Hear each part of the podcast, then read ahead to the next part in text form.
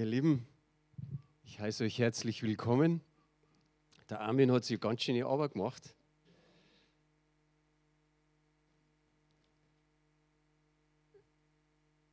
Richtig schön, wenn ihr euch so sieht.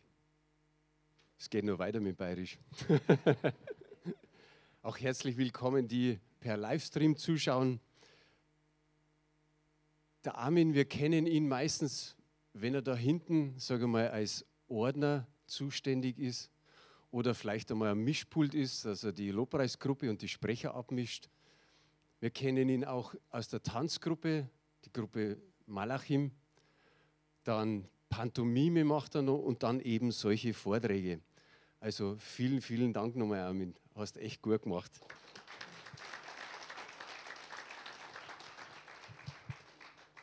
So ist mir eigentlich gar nichts anderes übrig geblieben, als wie dass ich über die Hirten spreche. Wäre jetzt arg, wenn man über was anderes spricht. Das ist jetzt die Überschrift, die Hirten. Nicht nur in der bayerischen Übersetzung, sondern auch in unseren gängigen Übersetzungen lesen wir einiges über die Hirten und da lesen wir auch Erstaunliches drin. Und geht es euch auch so, man liest manchmal aus der Bibel und ich ich sag mal, ob man es zehnmal gelesen hat oder vielleicht schon 20 Mal, irgendwann merkst du beim 21. Mal, hey, das habe ich noch nie so gelesen. Irgendwann kommst du dann an den Punkt, dass du sagst, das steht doch schon immer da, aber heute ist mir das erste Mal so bewusst worden. Äh, Gerade die Stadizeit ist ja eigentlich dazu da, um einfach einmal ein Stück weit runterzufahren, um, um die Besinnlichkeit, wie man so schön sagt, einfach hat, einfach ruhig wird. Ich weiß nicht, wer es von euch so macht, einfach mal hinsetzen, eine Tasse Kaffee oder eine Tasse Tee dazu und einfach mal die Weihnachtsgeschichte lesen. Wer liest die Weihnachtsgeschichte so vor Weihnachten? Gibt es da jemand? Ja, es sind doch etliche. Man denkt sich dann immer so, oder so geht es mir zumindest, ja, was soll ich jetzt lesen? So kurz vor Weihnachten. Und dann lese ich aus Matthäus und eben auch aus Lukas, aus beiden Evangelien haben wir ja gehört. Und zwischendrin denke ich mir, siehst das ist auch irgendwie erstaunlich. Erstaunlich ist ja, dass die Hirten die ersten waren, die von Gott das verkündigt bekommen haben, dass Jesus Christus auf diese Welt kommt. Sie waren die Ersten. Und warum ist es so erstaunlich? Die Hirten hatten einen brutal schweren Stand. Die Hirten waren bei den Strenggläubigen verachtet. Die Pharisäer, die haben so gesagt, okay, sie, sie, sie denken bei ihnen an Räuber, an Betrüger. Sie haben sie den Zöllnern und den, den Sündern einfach gleichgestellt. Und die Frage ist natürlich, warum ist es alles so? Weil sie nicht imstande waren, das Gesetz einzuhalten. Wir müssen nur an die Waschungen der Hände denken. Was, das, das ging einfach nicht. Sie haben so viel Arbeit gehabt mit ihren Schafherden, dass man sagt, okay, diese Anforderungen, die können sie eigentlich nicht einhalten. Und auch vielleicht so die ein oder andere Vorschrift oder die anderen Regeln haben sie nicht tun können als Hirten, weil einfach die Herden zu viel forderten von ihnen, zu viel aufmerksam forderten. So können wir uns vorstellen, dass diese Strenggläubigen einfach so, ich sage mal, ein Stück weit abfällig auf sie herabgeschaut haben. Denkt einmal an die Geschichte, die Jesus erzählt hat. Da war eben der Pharisäer und der Zöllner. Und von dem Pharisäer heißt es, ich sage mal, es steht zwar nicht so drin, aber mit stolz geschwellter Brust ist er da gestanden und hat ein Dankgebet gesagt. Ein Dankgebet nämlich so, Danke, Herr, dass ich nicht so bin wie all die anderen. Wie die Zöllner, jetzt können wir sagen, auch wie die Hirten, wie die Huren, wie die Ehebrecher und so weiter. Danke, dass ich nicht so bin. Und dann hat er sich noch besonders rausgestellt, indem dass er sagte, ich faste zweimal in der Woche und ich gebe auch noch den Zehnten von allen. Und dann sehen wir, oder dann sagt Jesus, und der Zöllner steht fernab von ihm und eigentlich können wir uns vorstellen, dass er mehr oder weniger so im Boden reingeschaut hat, hat sich nicht mal getraut, nach vorne zu schauen, geschweige denn nach oben sein Gesicht zu heben. Und er klopft sich auf die Brust und sagt, Herr, sei mir Sünder gnädig. So war der Unterschied. Und ich habe einen rabbinischen Ausspruch gelesen, da steht, kein Stand in der Welt ist so verachtet wie der Stand der Hirten.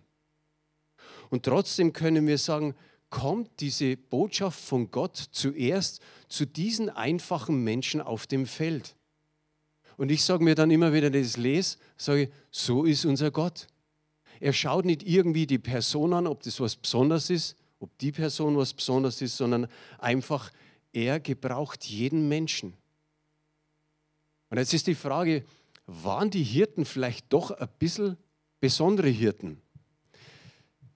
Ich habe so den ein oder anderen Bibelausleger gelesen, der hat gesagt, es kann sein, dass diese Hirten die Verantwortung, die sie für diese Herde hatten, aus denen die Opfertiere gewählt worden sind. Jeden Morgen und jeden Abend brauchte man ein unbeflecktes Lamm, um Gott ein Opfer zu bringen. Und diese makellosen Tiere, so heißt es, weideten in der Nähe von Bethlehem. Jetzt könnte man sagen, okay, aus diesem Grund waren die vielleicht ein Stück weit besonders, diese Hirten. Und da kommt noch ein Gedanke dazu, dass die Hirten, die diese Tempellämmer hüteten, dass sie die Ersten waren, die das Lamm Gottes gesehen haben. Wie schön ist es, wenn man sagt, man, man hütet dauernd Lämmer und dann sieht man das Lamm Gottes. Und vor Gericht waren die Hirten natürlich auch nicht zugelassen als Zeugen. Aber was das Schöne war, sie waren die ersten Zeugen bei der Geburt Jesu Christi. Und noch etwas.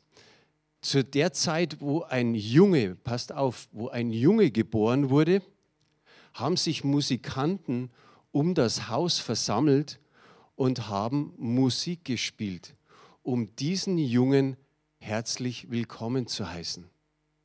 Hat nur bei Jungen stattgefunden.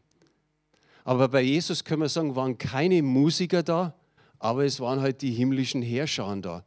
Das war halt ein, ein wunderbarer Empfang. Ihr kennt den, äh, den Propheten Amos aus dem Alten Testament und auch er stammte aus der Gegend von Bethlehem. Es das heißt so zehn Kilometer außerhalb von, äh, von Bethlehem, so südöstlich davon. Und was war er für einer? Er war auch ein Hirte. In Amos 7, Vers 14 und 15 steht, da antwortete Amos und sagte zu Amasia, ich bin kein Prophet und bin kein Prophetensohn, sondern ein Viehhirte bin ich und ein Maulbeerfeigenzüchter. Aber der Herr holte mich hinter dem Kleinvieh weg und der Herr sprach zu mir, geh hin, weissage meinem Volk Israel. Welche Hirten haben wir noch? Den Mose, er war ein treuer Hirte.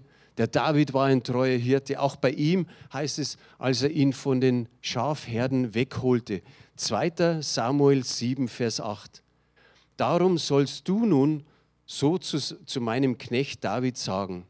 So spricht der Herr Zebaoth, ich habe dich genommen von den Schafhürden, dass du Fürst sein sollst über mein Volk Israel. Jetzt können wir sagen, schon in der Zeit davor, kurz vor der Geburt Jesu Christi, haben die Engel einiges, einiges an Einsatz gehabt. Sie haben eine Menge zu tun bekommen. Aber jedes Mal, ob jetzt bei Zacharias, der Armin hat es erwähnt, der Vater von Johannes dem Täufer oder bei Maria, immer wieder haben die Engel mit etwas begonnen. Mit was? Mit einem Fürchte dich nicht. Wenn es mehr waren, natürlich fürchtet euch nicht. Und so beginnt eigentlich auch die Weihnachtspredigt von dem Engel. Er sagt als erstes zu den äh, Hirten, fürchtet euch nicht. Und diese Predigt war relativ kurz und einfach. Und wir können sagen, wo die Herrlichkeit des Herrn aufleuchtet, ist kein Raum für Furcht, sondern nur für Freude. Habt ihr dann Amen dafür? So soll es sein. Wir brauchen uns nicht zu fürchten. Wenn Immanuel, Gott mit uns dabei ist in unserem Leben, müssen wir uns nicht fürchten. Aber die Frage ist, wenn wir schon so Amen sagen, schau mal dieses Jahr zurück, nur dieses eine Jahr. Hat es nicht doch irgendwas gegeben, wo du dich fürchten musstest?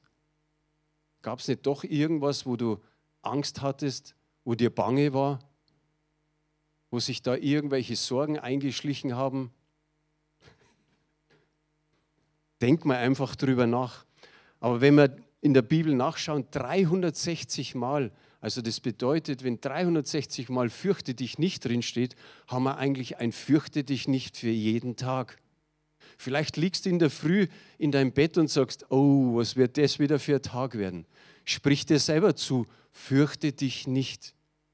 Und glaube es, dass Gott mit dir ist und du wirst sehen, du wirst Freude bekommen. Der Engel hat eine Botschaft gehabt, nämlich das eine, dass er sagt, ich habe frohe Nachricht. Das andere war, ich verkündige euch große Freude. Und wem? Dem ganzen Volk, allem Volk. Nicht nur den Hirten, sondern auch dem Volk Israel und dann kann man sagen, im Großen und Ganzen dem Gottesvolk aus allen Nationen. Ein wunderbar prophetisches Wort steht in Daniel 7, Vers 14. Da heißt es, und ihm, also Jesus, wurde Herrschaft und Ehre und Königtum gegeben, und alle Völker, Nationen und Sprachen dienten ihm. Seine Herrschaft ist eine ewige Herrschaft, die nicht vergeht und sein Königtum so, dass es nicht zerstört wird. Worin Freude besteht, habe ich letztes Mal schon gesagt, in der Sündenvergebung und in der Erlösung. Und auch, dass Jesus, der Name bedeutet, der Herr rettet. Also jeder, der Jesus als Retter nicht haben will, könnte man jetzt sagen, hat Pech gehabt. Nein, man kann noch eins sagen, wird nie diese Freude am Herrn kennenlernen. Als Christen, denke ich mal, sollten wir viel mehr unsere Freude zum Ausdruck bringen. Die Freude soll in unseren Gesichtern zu sehen sein, in unserer Haltung und in unserem Leben. Ich bin mir nicht ganz sicher, ich glaube, Maria Brean war es, die gesagt hat, manche Christen sehen aus, als ob sie in Zitronenwasser getauft worden sind. Ich glaube schon, dass von der Maria Brean ist, oder? Aber so ist es manchmal. Da läuft man rum und hat so die, den Mundwinkel nach unten und eigentlich sollen wir fröhlich sein. Jetzt wird der ein oder andere sagen, ja, wir haben auch Krankheit, wir haben auch Sorgen, wir haben auch Nöte, da ist irgendwas mit dem Beruf, mit der Schule oder sogar auch in der Rente, was nicht irgendwie so klappt. Aber die andere Seite ist einfach, wir können trotzdem fröhlich sein. Das, dass wir Erlöste sind, dass wir Errettete sind, dass wir Söhne und Töchter Gottes sind, dass wir Auserwählte sind, Heilige sind, das kann uns in dem Sinn keiner nehmen. Wir werden die Ewigkeit mit dem Herrn verbringen.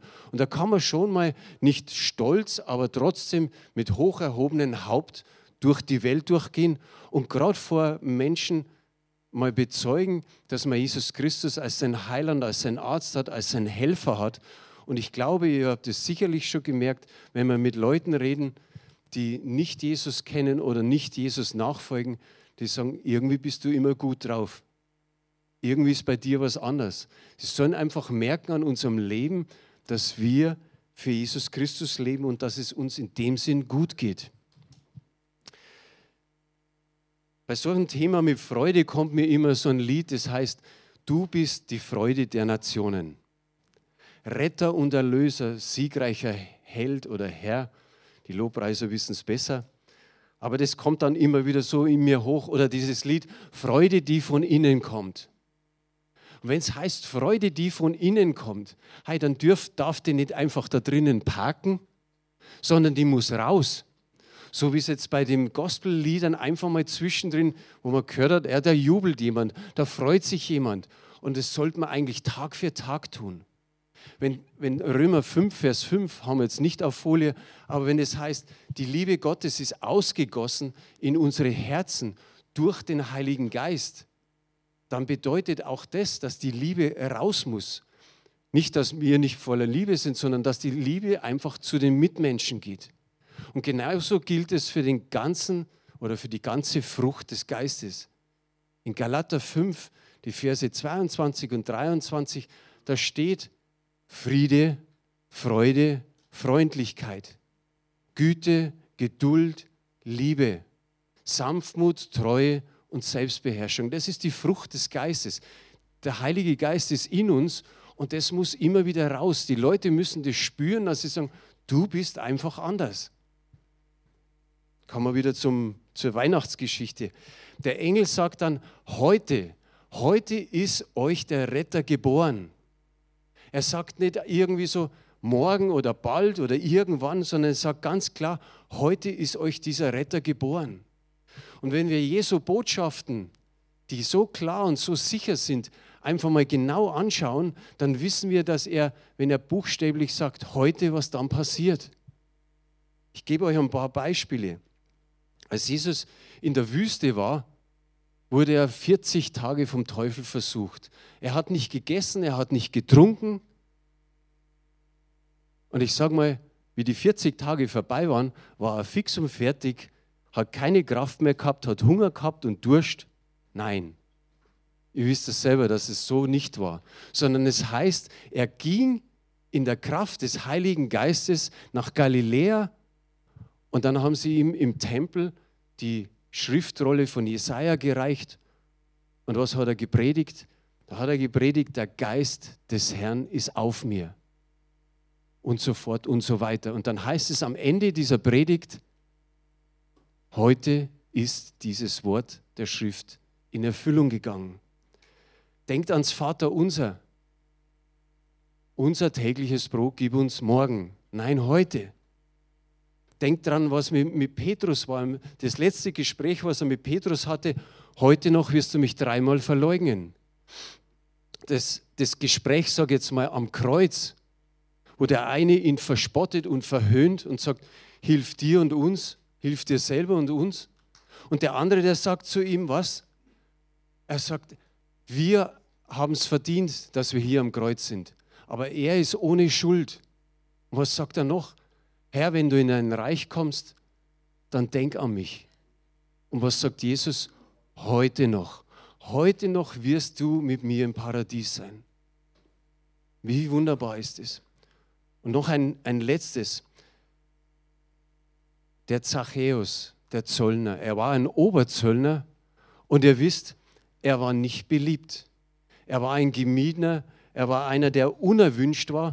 Wenn er auf der Straßenseite ging, sind alle auf die andere Straßenseite rübergegangen. Keiner wollte mit ihm was zu tun haben.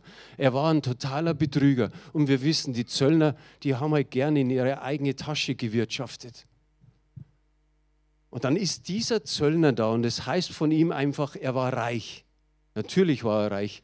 Er hat er genügend verdient. Aber er, irgendwas ist in seinem Herzen passiert, weil es heißt, er begehrte Jesus zu sehen. Er begehrte Jesus zu sehen.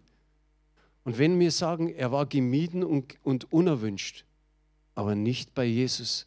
Ihr wisst alle, dann ist eine Menschentraube gekommen und Jesus ist irgendwo in der Mitte gegangen. Und vielleicht denkt man so im ersten Moment, er hat den Zachäus gar nicht gesehen, aber nein, er hat ihn schon gesehen.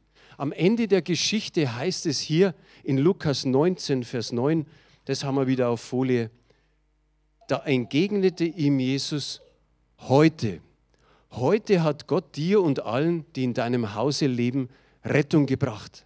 Heute. Und was ist an dieser Geschichte noch besonders? Der Zachäus, weil er so klein war, ist auf diesen Maulbeerbaum hinaufgestiegen und schaut da, ob er Jesus begegnet. Und ich kann mir so vorstellen, wie diese Menschentraube von Hunderten von Leuten, Jesus ist in der Mitte, jeder berührt ihn, er muss aufpassen, dass er nicht den Vordermann immer auf die Fersen steigt. Und er hat trotzdem noch diese Sicht nach oben, dass da oben der Zachäus in dem Baum hängt. Und der Baum, äh, der Baum, der Zachäus ist in dem Baum und er begehrt Jesus. Und was steht in Lukas 19, Vers 5 und 6? Heißt es, und als er an den Ort kam, sah Jesus auf und erblickte ihn und sprach zu ihm, Zachäus, steig eilends herab. Denn heute, hier haben wir es wieder, muss ich in deinem Haus bleiben. Und er stieg eilends herab und nahm ihn auf mit Freuden. Wir haben bei dieser Geschichte eilends zweimal, dass Jesus ihn ruft und dass er es auch getan hat. Er hat nicht verzögert, er hat nicht gesagt, okay, wir können es später machen, wir können es irgendwann mal machen, sondern nein, er ist bei ihm eingekehrt. Und jetzt kommen wir wieder zur, zur Weihnachtsgeschichte zurück. Da heißt es dann in Lukas 2, Vers 16, für die Hirten und sie kamen eilend und fanden Maria und Josef und das Kind in der Krippe. Sie fanden sie. Zweimal haben wir das. Jesus sagt, steig eilends herunter und er tut es. Und hier ist es, sie sind eilend zu Jesus gegangen. Ich glaube, dass Gott uns heute Morgen sagen möchte, wenn da einer da ist, der sein Leben noch nicht Jesus gegeben hat, der sich noch nicht für Jesus entschieden hat, dass heute dieser Tag ist. So wie es hier heißt, die haben nicht mehr versäumt, irgendwie zu Jesus zu kommen, sondern sie sind eilends zu ihm hingegangen. Und so, so kann man Dinge verschieben. Aber man weiß nie, ob man morgen noch lebt. Und so sagt die Bibel, heute ist, die, ist der Tag der Gnade, heute ist die Zeit des Heils. So entscheide dich für Jesus heute. Nicht irgendwann, nicht übermorgen, sondern heute. Und wenn du jemanden kennst da herin und sagst, zu dem habe ich Vertrauen, dann sprich mit ihm einfach nach dem Gottesdienst und sag, ich möchte mein Leben Jesus geben. Ich möchte von neuem anfangen. Ich möchte ein Leben mit Jesus beginnen. Und der zweite Punkt ist, ich glaube, dass hier einige sitzen, die kein großes Selbstwertgefühl haben, die sich irgendwo so fühlen, ich sage mal ein Stück weit wie die Zöllner oder vielleicht auch wie die Hirten. Dass ihr an der Stelle einfach sagt, ich fühle mich manchmal so, so gemieden, so unerwünscht. Ich fühle mich schwach. Ich fühle mich eher so wie das fünfte Rad am Wagen oder wie so am Rande der Gesellschaft, so, so sagt man ja so ganz schön. Oder am Rande vielleicht auch von der Gemeinde. Oder vielleicht auch am Rande bei Gott. Ich glaube, dass es gut ist, dass Gott dir einfach sagen will, du musst kein Diplom-Ingenieur sein. Du musst nicht irgendwo ein, ein, ein Arzt oder Professor, ein, ein, ein, ein Rockstar sein oder irgendwas, was dir gerade einfällt, wo du meinst, ja, die, die haben es gut, die sind groß. Sondern Gott liebt solche Leute wie den Zöllner, wie die Hirten. In 1. Korinther 1, um das vielleicht eine Hilfe für dich ist, da steht in Kapitel 1, Vers 26, denn seht euch, äh, seht eure Berufung, Brüder, dass es nicht viele Weise nach dem Fleisch, nicht viele Mächtige, nicht viele Edle sind, sondern das Törichte der Welt hat Gott auserwählt, damit er die Weisen zu Schande macht und das Schwache der Welt hat Gott auserwählt, damit er das Starke zu Schanden macht. Und das Unedle der Welt und das Verachtete hat Gott auserwählt, das, was nicht ist, damit er das, was ist, zunichte mache, dass sich vor Gott kein Fleisch rühmen kann.